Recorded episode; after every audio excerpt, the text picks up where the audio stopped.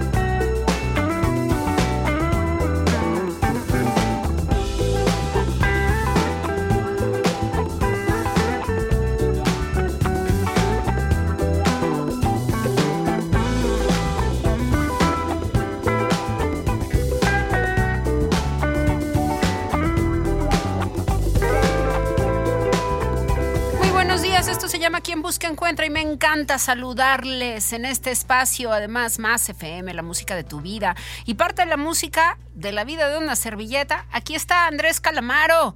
Las canciones de mi infancia y de mi adolescencia, así como no, le vamos a traer el día de hoy. Yo supongo que también usted tendrá varias de él en su playlist de su existencia. Andrés Calamaro con nosotros, él nace en Buenos Aires, en Argentina, en 1961, músico, compositor y productor discográfico argentino, además con, bueno, pues mucho tiempo, ¿no? Afincado en España, así que, bueno, pues eh, Andrés Calamaro entre un continente y el otro, hoy vamos a tener varias de sus canciones, ha hecho muchísimas colaboraciones, ¿no? Con Alejandro Sanz, con Mon Laferte, es una de las más recientes, con Chali García, con su hermano Javier Calamaro, con Vicentico, con Cerati, con todo mundo en la Argentina, Andrés Calamaro, y esta mañana, pues él, el inmortal, el salmón, así le llaman, así le apodan a Calamaro. Y vámonos a hablar de moda porque hay que reconocer estas grandes marcas, estas grandes mentes, estos corazones en la industria de la moda, que mire, bien lo decía el personaje de Miranda Presley allá en El Diablo Viste a la Moda, muchas veces nos ponemos cosas que no sabemos, ¿sí? ¿Cuál historia tienen? Por ejemplo, a mí me gustan muchísimo los vestidos cruzados y entonces los vestidos cruzados eh, eh, se los debemos a una gran diseñadora en particular, pero también hay otra diseñadora que ha hecho muchas cosas, no solamente en los textiles, sino también en el calzado. ¿Y quién mejor que nuestra experta en diseño de moda para revisarlo el día de hoy? Adriana Díaz ya está con nosotros aquí en el estudio A de MG Comunicación y vamos a hablar de una diseñadora que se nos fue hace apenas unos días y que lamentablemente pues eh, vamos a extrañar muchísimo por todas sus creaciones, pero deja mucho, deja un gran legado y deja una gran escuela. Estamos hablando de Vivienne Westwood. Querida Adriana Díaz, qué gusto tenerte ya. Buenos días a todos y un placer estar otra vez aquí contigo con este año maravilloso que comienza. Y bueno, saludos a todos. Y bueno, Vivian, ahora sí que eh, totalmente toda una precursora de la moda punk, se le podría llamar la madre de la moda punk.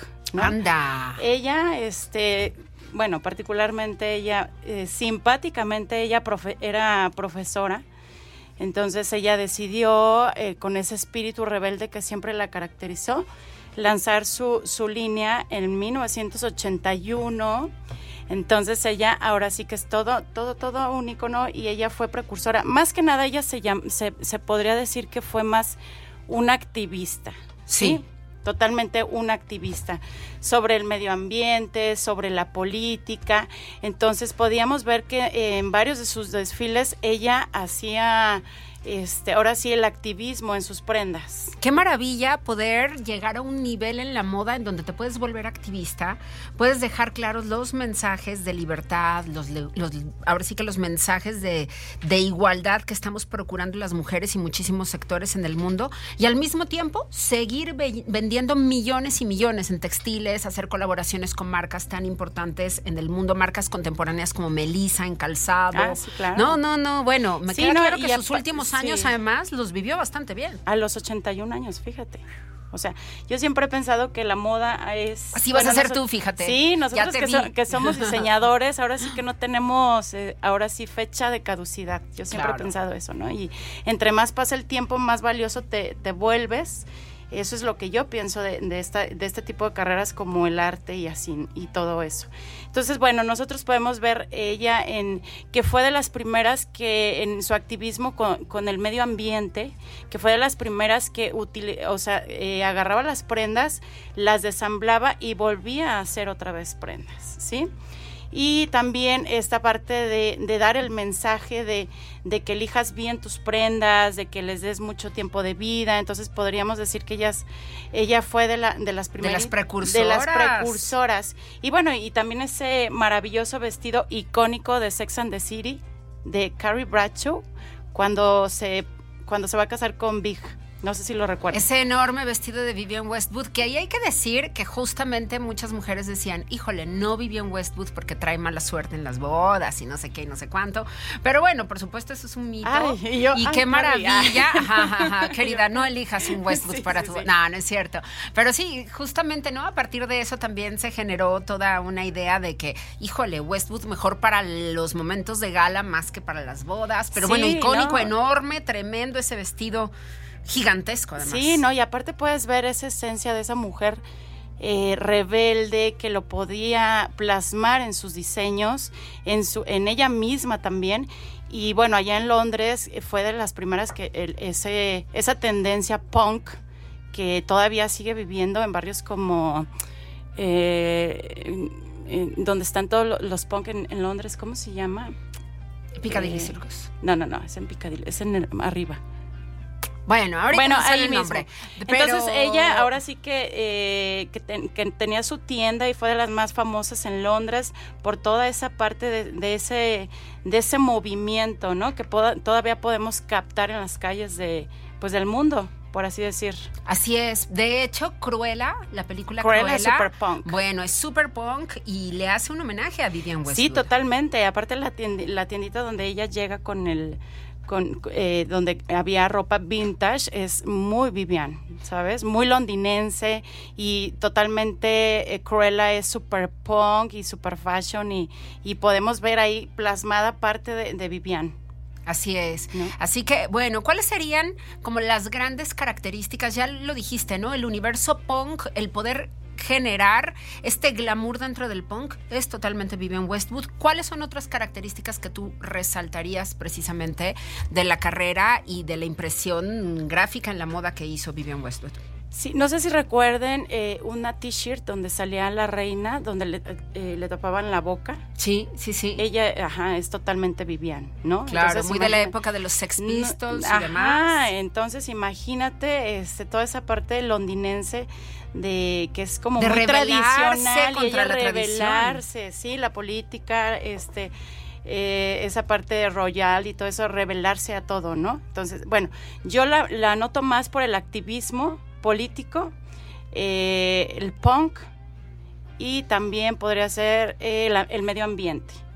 Claro, claro, claro cuidar las prendas, como lo decías tú, para que realmente fueran eternamente clásicas y podamos incluso irnos hasta el ataúd. Sí, no, y aparte ella fue como muy ecléctica, ¿no? Que te podías poner de todo y hacer toda una composición de tu persona y así salir al mundo revelarte. Yo creo que totalmente rebelde esta mujer. Bien, bien, pues así hay que ser, así hay que ser. Oye, y Salma Hayek anoche en los Golden Globes ah, aparece, bueno, divina, ya sabemos, ¿no? Salma Hayek es una diosa. Una diosa y entonces, qué barbaridad, qué bellísima esta mujer con su vestido nude de Gucci. Bueno, increíble increíble, increíble, un vestido y aparte causó toda la controversia porque traía un pulparindo. Traía un pulparindo en la mano, traía un pulparindo y dos mazapanes. Y dije, ay, sí. No, no, no. De repente se le vio ahí algo amarillito en la mano y todo el mundo dijimos, bueno, pero ¿qué es eso, Salma? ¿Qué traes allí? ¿Qué tipo de bolsa traerás? No, no, no, no, no. Era, era un pulparindo, tal cual. ¿No? Entonces ella explicó, Pensa, Pensabas que era un bolsito de Valenciaga. Yo dije ahí algo sí, Saint ya sabes, un micro bolsito o algo así. Y entonces, pues ella explicó, dijo, viajo mucho y en muchos lugares no entienden que no se puede comer sin chile, dijo. Y entonces ella trae un pulparindo, un pulparindo en la mano. Así que, bueno, divina. el vestido este Gucci en color rosa con tirantes negros, impecablemente adornado con pedrería, ¿no? ¿Qué, qué te pareció? Pues a mí Salma me encanta, me encanta siempre y aparte es mexicana y ahora sí que nos representa muy bien. ¿Tú qué opinas? Sí, no, me parece sensacional, ¿no? Aparte es muy simpática, es muy relajada. Simpática, sí, sí, sí, es espontánea. Entonces, muy bien, Salma se veía excepcional, divina, guapísima, ¿no? Qué maravilla, qué buena representación tenemos. Y bueno, pues felicidades de nuevo a Guillermo del Toro, ah, que se lleva el Golden Globe a mejor película de animación y se ha hecho un discurso sensacional diciendo: A ver, es que la animación también es cine. Yo creo que va por el Oscar, ¿no? Híjole, yo creo que sí se lo lleva. Sí, yo, también, creo, que, sí. se lo lleva como mejor película animada, que a mí me parece que tendría que entrar. Bueno, desafortunadamente no está como mejor director, ¿no? Entiendo que no está este no se coló en el listado de los mejores directores, si no me equivoco, pero este, híjole, pues a mí me parece que, que su trabajo sigue siendo extraordinario, así que bueno, no se lo pierdan en los Óscares lo que vaya a ocurrir.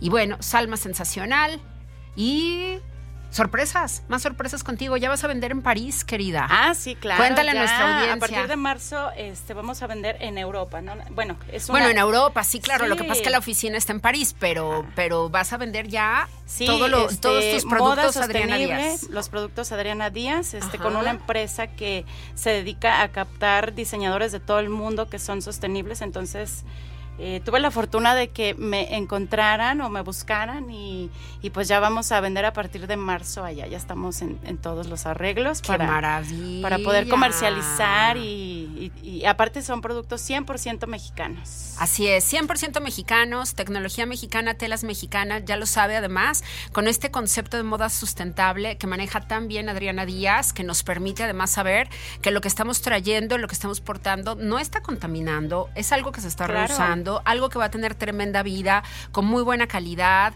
Incluso van a ser vestidos que usted va a poder heredar.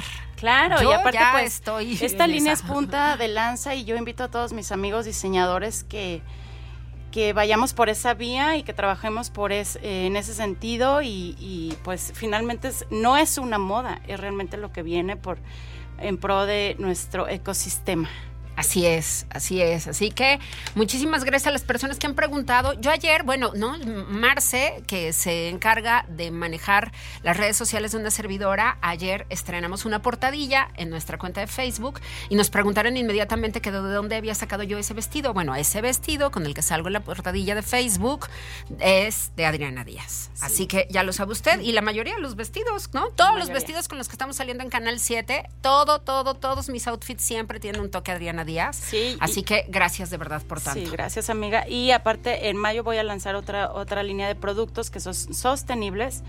Pero bueno, ya les iré platicando. Estoy enamorada además de tus mascadas. Qué sensación. Ah, sí. Qué barbaridad. Qué bonitas cosas. Website, página, todo. Eh, a ver, nuestro e-commerce es eh, www.adrianadiazmx.com, eh, Instagram, Adriana Díaz Design. Eh, Facebook, Adriana Díaz Moda. Ahí nos pueden encontrar. Y aquí estoy para servirles. Muchísimas gracias, querida. Gracias por tanto arte, gracias por tanta inspiración. Gracias por vestirme. Qué maravilla. Qué, feliz soy vistiéndote. No, bueno, pues con tus diseños, como no. 10 con 19, muchísimas gracias, Adriana Díaz en el estudio. Y vámonos con un clásico de Calamaro. Este no es La Flaca, es la de Jarabe de Palo, pero esta es Flaca simplemente. Calamaro con nosotros en este eje musical que hemos elegido esta mañana para ustedes. Disfrútenlo. Yo ya regreso.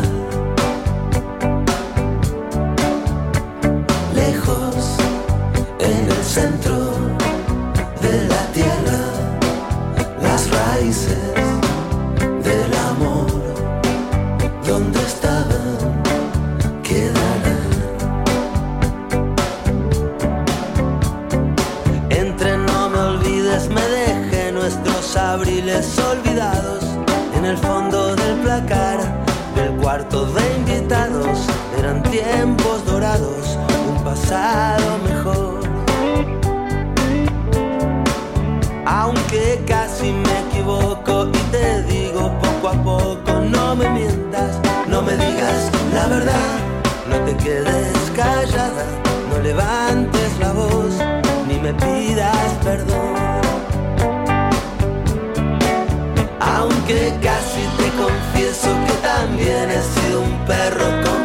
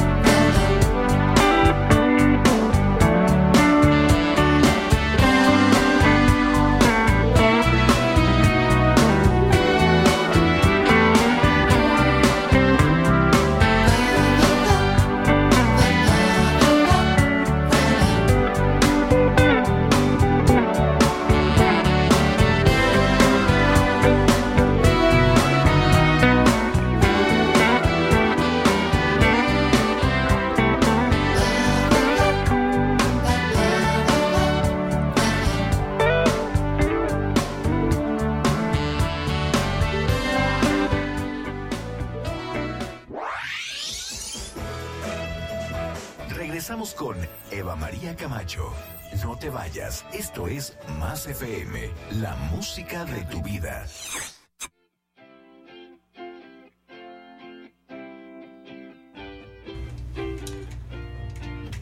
10 con 26 y no hay otra película más comentada en los medios de comunicación en México que Ruido de Natalia Beristain, presentada aquí en el Festival de Cine de la Universidad Autónoma de San Luis Potosí, grabada en San Luis Potosí, con Julieta Egurrola, una gran actriz, magnífica actriz con una trayectoria, bueno, inconmensurable, siendo parte fundamental de esta película y además, bueno, pues con muchísimo talento potosino, también participante. Yo estoy súper contenta porque esta mañana tengo a dos participantes de ruido, dos personas que se están desarrollando en el cine, Ale Argais y también Oliver con nosotros, Oliver Rangel, esta mañana aquí en Quien Busca Encuentra, que nos van a decir cómo fue trabajar para Natalia Beristain, la directora moda.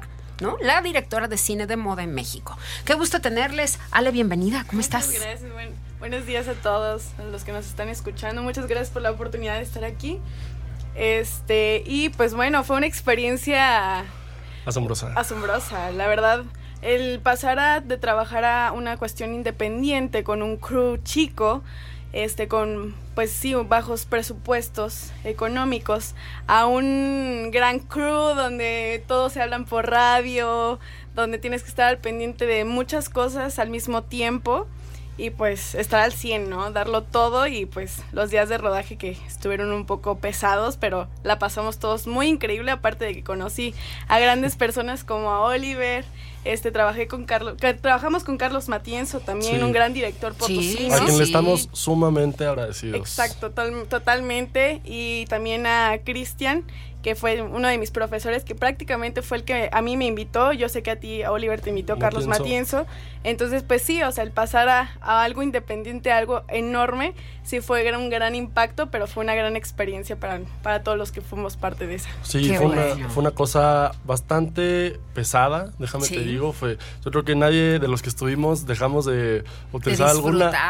Y, y, de utilizar alguna pastita para el dolor, fíjate, porque si era una cosa muy pesada. Yo siento que en encuentras en una producción de este tipo que puedes estar ahí cuando te gusta, cuando te gusta el cine, cuando sabes qué es lo que quieres, porque si no, déjame decirte que hay trabajos que son más sencillos, que son menos pesados y que te necesitan menos horas. Entonces... Pero el cine te necesita al 120%. Te necesita. Y tú, sabes, tú sabes que tienes que estar ahí porque el día de rodaje se termina y sigue el siguiente, y sigue el siguiente, y sigue el siguiente, hasta que pues la, la película hasta que la obra se termine, porque si no de nada sirve todo el esfuerzo. Así es, debe tener un continuum y debe de tener, por supuesto, un cumplimiento a las metas de grabación que son muy estrictas, ¿no? En, una filmación profesional. Oliver Rangel, ustedes hicieron asistencia de producción y son justamente esos trabajos que permiten que el director pueda hacer su magia, que en este caso es la directora, que como lo decíamos ya fue Natalia Beristain. ¿Cómo fue trabajar esa producción para una directora que, bueno, pues está en su mejor momento muy probablemente y que vendrá todavía, ¿no? Mucho más para su carrera, seguramente. ¿Cómo fue esa experiencia? Pues fue una cosa muy interesante. Yo creo que desde un punto de vista de Ale y desde un punto de vista mío es muy diferente, porque es una película, déjame decirte, feminista. Sí, sí, sí. Y, eso es una cosa muy, muy interesante porque, o sea, yo te lo voy a decir, un hombre no puede ser feminista, ¿no? Un hombre puede apoyar, pero el hombre no puede ser feminista. Entonces, el estar en la película, eh, que es una película feminista, eh, como hombre es una cosa muy... Mm, tienes que tener mucho tacto para poder hacer las, las cosas, ¿no? Eh, porque al final de cuentas, tú estás como un apoyo para que todas las mujeres dentro de, del set, dentro del crew, la directora, la actriz, todas, se puedan sentir cómodas, ¿sabes? Que no te sientan como un peligro, que no te sientan como, como, una, como un hombre que, que, que acosa, porque es muy común. Entonces tienes que dar su espacio y tienes que dejarlas trabajar y tú enfocarte en lo tuyo. Claro, incluso también, bueno, a, mí me tocó trabajar con de la mano con Carlos Matiencio con las con las extras. Y también el con la cuestión del tacto porque pues ellas sí eran totalmente feministas, a las que llevaron sí eran como de los colectivos, de colectivos feministas de la ciudad, entonces sí, era como que estar muy al pendiente de ellas, tratarlas bien. Y uno como también como mujer hay que tener la solidaridad, ¿no? Claro. Ante todo y también ese tacto y ese respeto de mujer a mujer, aunque tú seas parte del crew y ellas sean extras, también darles esa calidez de que se sientan parte de, esto, ¿no? Incluso pues todas las chicas que conocí ahí fueron muy buena onda, este, y todas son muy chidas y se nota en la pantalla todo lo que es neta sí le pusieron todo ahí, nosotros también, ¿no? Este, como yo estuve prácticamente con todo el día con los extras.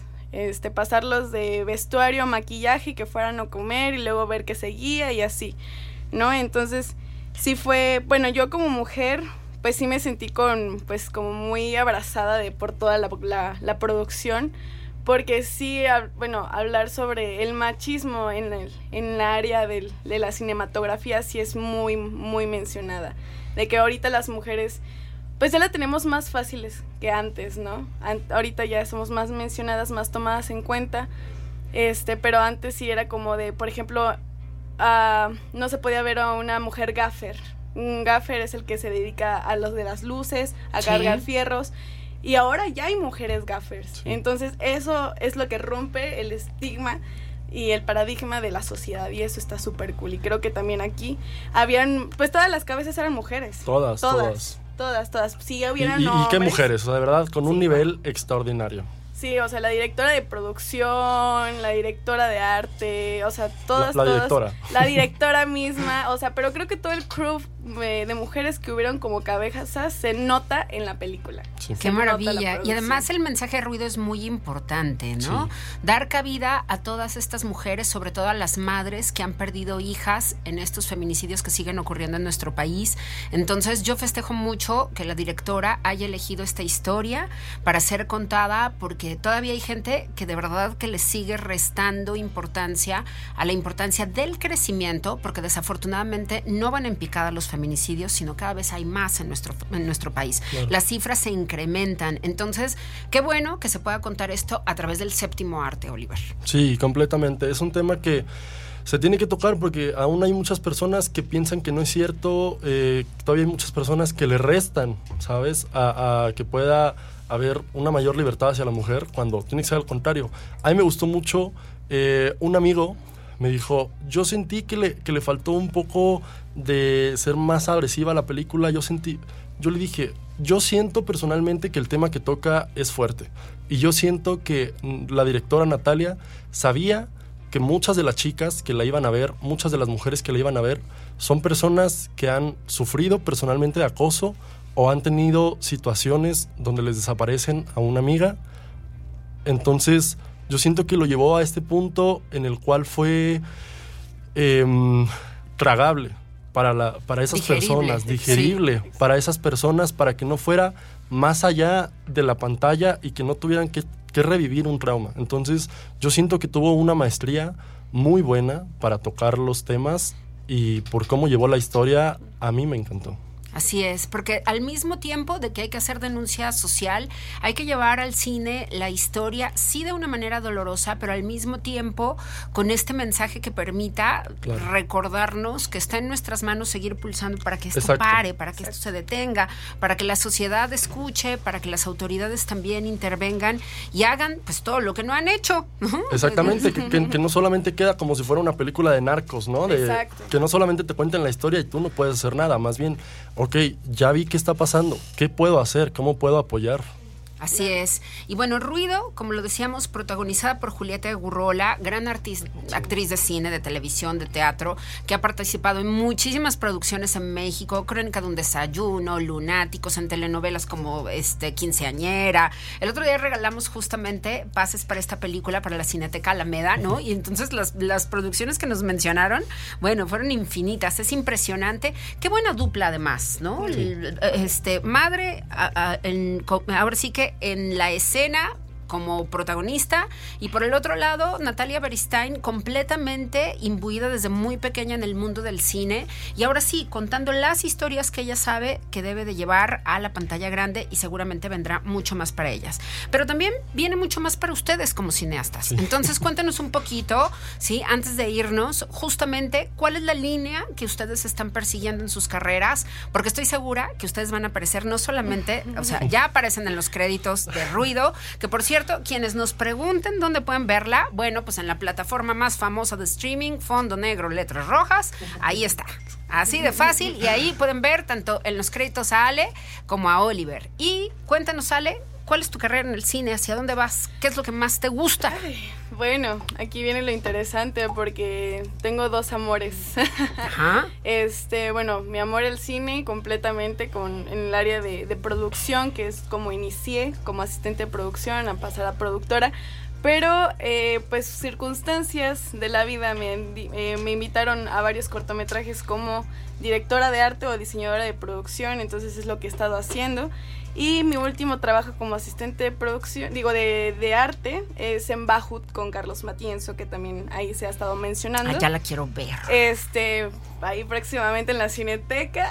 no puedo dar más información, perdón. Pero va a estar en la Cineteca, así que bueno, ya con, eso nuestra alma descansa. Saber que sí la vamos a poder ver pronto, pronto, y seguramente hasta platicar con él. Entonces, este, sí, eh, pues sí, o sea, el diseño de producción, arte, crear llevar la idea escrita a la, a la pantalla y la imagen, cómo la construyes, con los colores, con las texturas, con los vestuarios, el maquillaje, efectos visuales, todo eso es lo que a mí me llena. Y pues sí, o sea, el, arte es tan, el diseño de arte tienes que ser tan amplio como que te guste la, la, ilustración, como te guste el diseño de interiores, como te guste, o sea, todo lo que la moda, sí, sí, la moda, o sea, tienes que tener un amplio conocimiento del arte como tal. Entonces eso es lo que realmente yo quiero hacer. Qué maravilla. Diseño de producción. Qué bonito. Oliver Rangel, ¿tú hacia dónde te diriges? Ay, pues yo quiero dirigir, pero le estoy dando tiempo. Yo... Eh, yo soy una persona abiertamente bisexual y lo quiero decir al aire así, padrísimo. Ya somos dos. Eh, Entonces, la verdad es que yo, cuando sea grande, me gustaría poder decir que soy una segunda versión de Pedro Almodóvar. Pero por el momento. Nuestro Almodóvar mexicano, sí. no, me parece muy bien. Eso sí, Manolo Caro no me gana la carrera, ¿no? Lo está haciendo muy bien. Manolo Caro va muy bien también, sí. Pero, pues nada, este. Eh, hace una semana terminamos eh, el primer cortometraje que dirigí en una convocatoria igual para esta plataforma Fondo Negro o Letra Roja, muy famosa, este, para que lo pudiera ver Guillermo del Toro. Al estuvo en el equipo y de verdad fue un trabajo fenomenal en, en stop motion. Y pues nada, quiero dirigir, pero me estoy dando el tiempo. Quiero después irme a otro país a estudiar cine.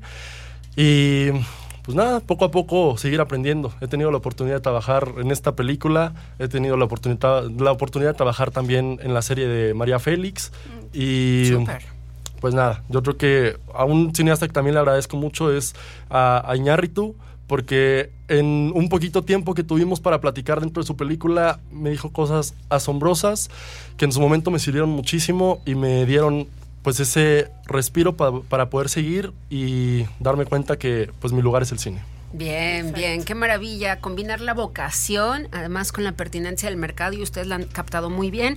Muchísimas felicidades. Qué bueno que están en ruido, qué bueno que están en muchísimas otras obras de, de cine que se están haciendo, tanto cortos como largos. Muchas felicidades a ambos por la carrera que llevan y sabemos que les vamos a seguir viendo en un sinnúmero de materiales, así que la verdad es que yo se los tenía que presentar. Al ratito estos muchachos ya ni nos van a querer dar entrevistas seguramente.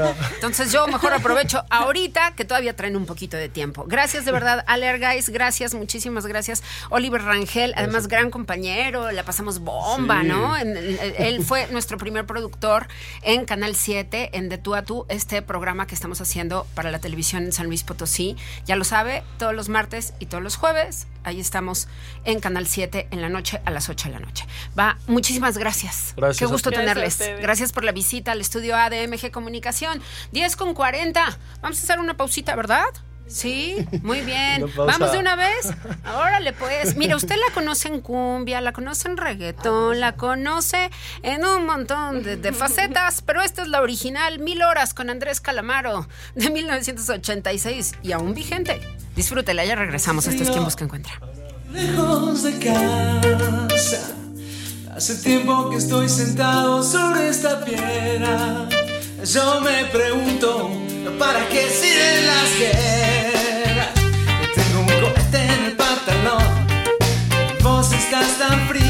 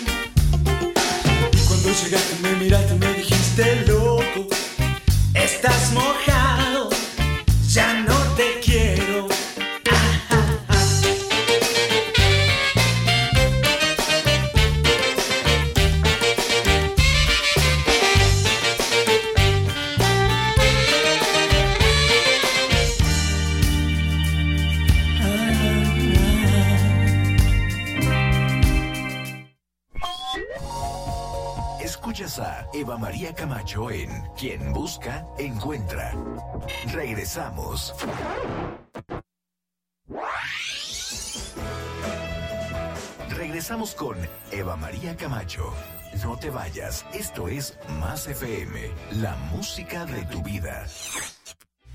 Muy bien, ya estamos al aire de vuelta en esto que es su revista informativa Quien Busca Encuentra. Y hemos estado hablando de salud, de hábitos, de cómo mejorar, pero de repente cuando tenemos toda una jornada entregada a una empresa, a veces es muy complicado, ¿sí? Sí se puede. Viene la doctora Mayra Álvarez Montejano a continuación a decirnos cómo es que han estado trabajando justamente en empresas de la zona industrial, porque, ah, cómo nos encontramos a menudo con situaciones alimenticias que no son las correctas por parte de personas que se están entregando justamente en, en este trabajo en la zona industrial o en el mundo financiero o donde sea, pero que no están comiendo bien y que no están haciendo las cosas bien y eso repercute en nuestra salud y repercute justamente en estos índices de obesidad, de sobrepeso y sobre todo de diabetes mellitus tipo 2, que a como se están dando en México desde hace ya muchísimos años y que ya lo decía un experto en salud pública acá con nosotros el otro día. A ver, si no corregimos esa situación en México, cualquier pandemia, cualquier enfermedad que pase por aquí nos va a pegar. Doctora Mayra Álvarez, qué gusto tenerte acá con nosotros. Hola Eva, buenos días, mucho gusto. Un saludo a todo tu auditorio. Y pues sí, ya lo has dicho bien y como me platicas también, mis, eh, mis compañeros lo han platicado, el problema de salud en la industria, y no nada más en la industria, en todas las áreas laborales, es un problema importante el día de hoy. Y claro, el no tener un estilo de vida saludable nos va a venir a pegar en una pandemia nuevamente de una manera muy fuerte.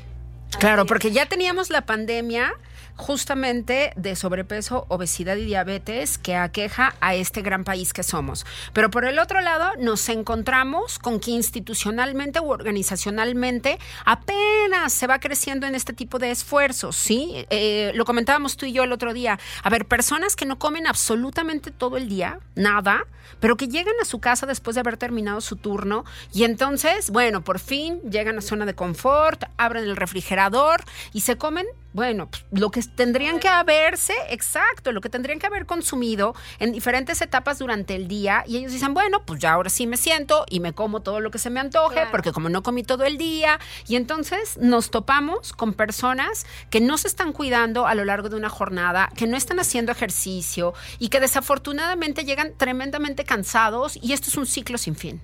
Sí, claro, y como tú lo has dicho, o sea, también la salud es un derecho universal en las personas y la alimentación saludable también lo es, ¿no? Claro. perdón. Entonces es muy importante que empecemos desde ese punto. Las personas tienen derecho a comer sus tres comidas diarias más sus dos colaciones, que lo hemos viniendo diciendo desde tiempo atrás, tenemos que cambiar estilos de vida. Y es muy fácil decir, sí, pues México es primer lugar a nivel mundial en obesidad infantil y segundo lugar a nivel mundial en obesidad en adultos. Pues sí, pero ¿y por qué? ¿Qué lo condiciona? ¿Qué está pasando en nuestros medios? Tenemos que aterrizar también que el grueso de nuestra población es trabajadora y esa población rola tres turnos o tiene turnos 12 por 12 y aparte la gran mayoría o son papás o son mamás de 2, 3, 4, 5, los niños que sean.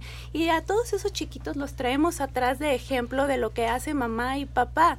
Dos, por ahí en varias conferencias de las que yo he dado me preguntan los colaboradores, doctora, pero es que yo rolo tres turnos o tengo jornadas de 12 por 12. Me levanto a las 5 de la mañana, pasa por mí el transporte a las 7, estoy entrando a las 8 o a las 6, entro a las 7 y si tengo jornadas de 12 horas, salgo a las 7 de la noche, llego a las 9 de la noche a mi casa, ¿a qué horas me ejercito? Y los que rolan los tres turnos, pues te van a decir, sí, claro, pero es que una semana estoy de día, otra de tarde y otra de noche.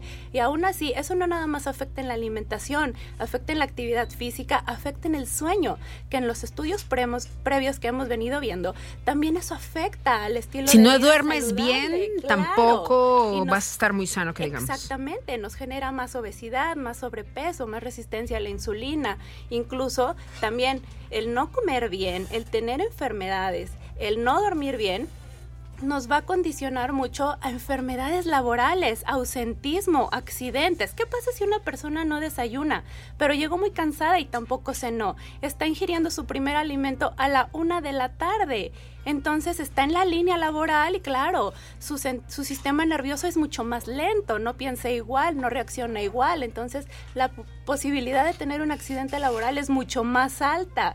Entonces en nosotros está, en nosotros empresa, en nosotros industria, en nosotros empleadores, en nosotros empresarios, está el cambiar la vida de todas estas personas que hacen nuestro día a día, que hacen de, un, de nuestra empresa un éxito. Y no nada más estas personas, también sus familias. Claro. ¿Qué pasa con todos esos niños que se quedan en casa por horas solitos?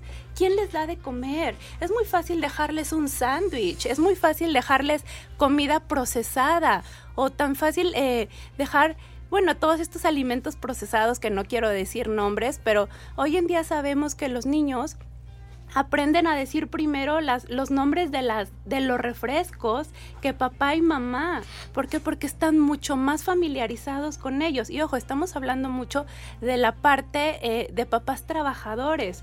También es importante hacer esta división porque muchas veces he oído... Eh, que traemos de moda muchas dietas, que tenemos estilos de alimentación de mucha moda, en donde no le puedo decir a una persona que trabaja tres turnos eh, al mes, que gana un salario mínimo, que no puede hacer actividad física, señor, usted va a desayunar, va a comer, va a cenar o un salmón, un atún, y entonces vamos a poner una bebida proteica y los eh, insumos proteicos.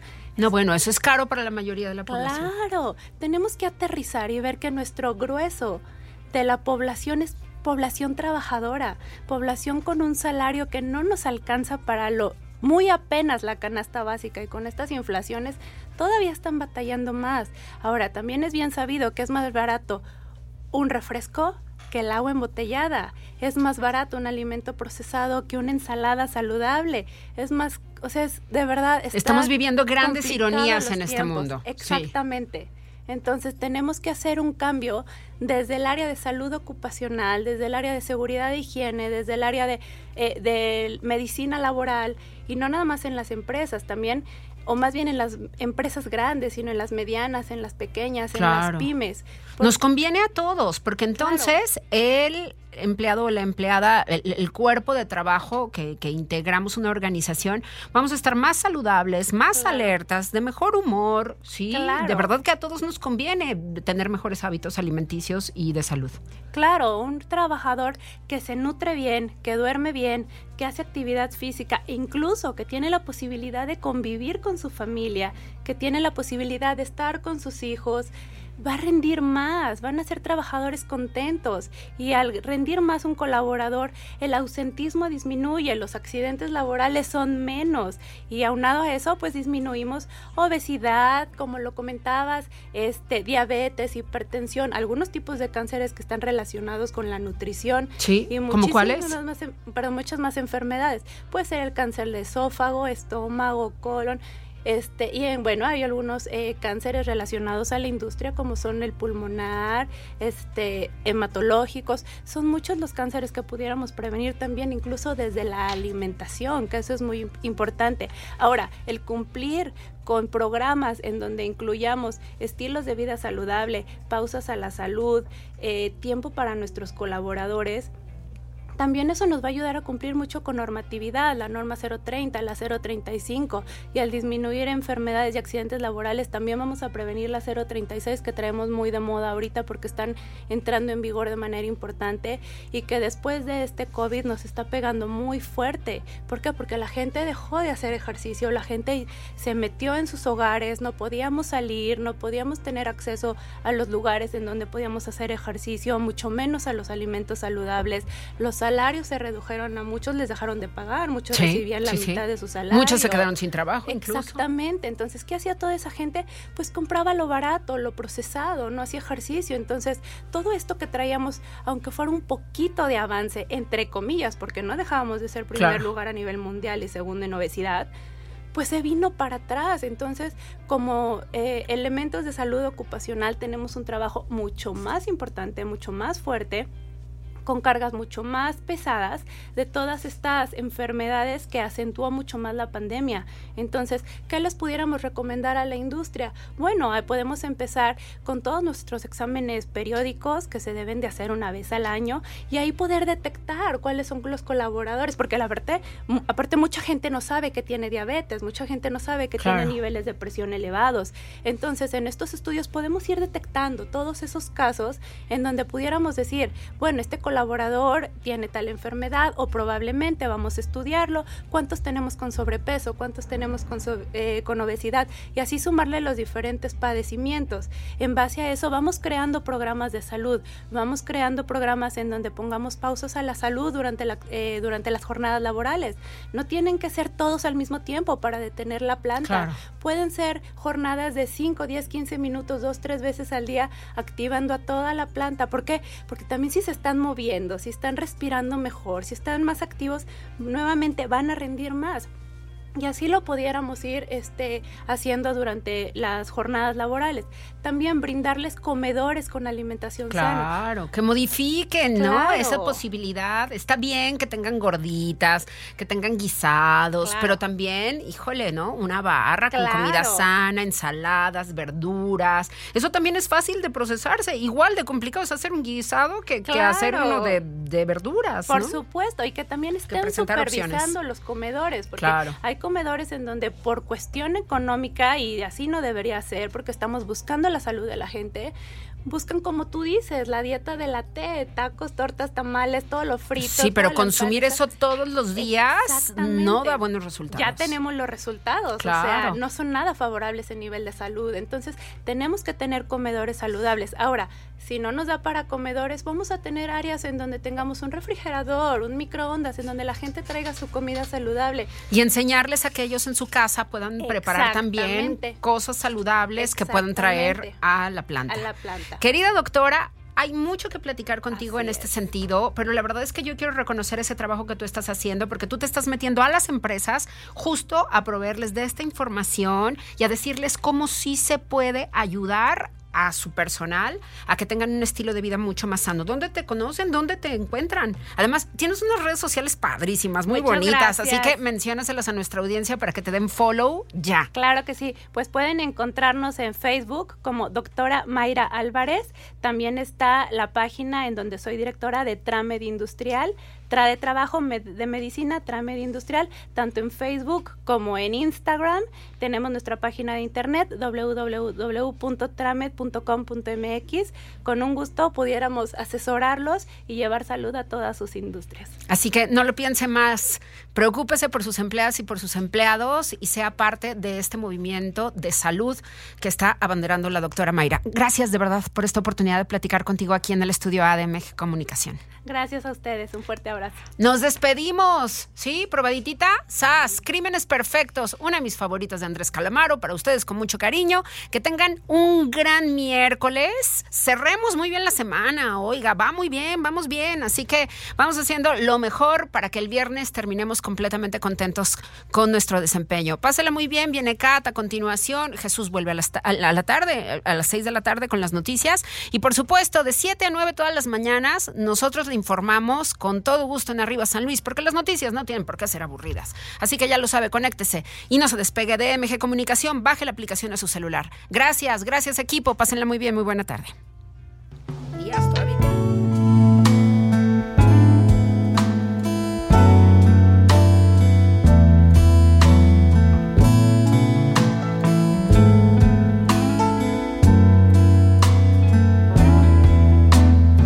alguna vez lo que es tener el corazón roto? Sentiste a los asuntos pendientes volver hasta volverte muy loco y resulta que sí, sí podrás entender lo que me pasa a mí esta noche. Ella no va a volver y la pena me empieza a crecer. Adentro la moneda cayó por el lado de la soledad y el dolor.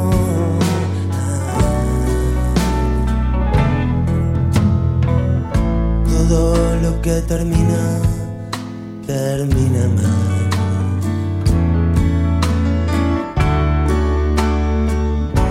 Poco a poco. Y si no termina, se contamina más. Y eso se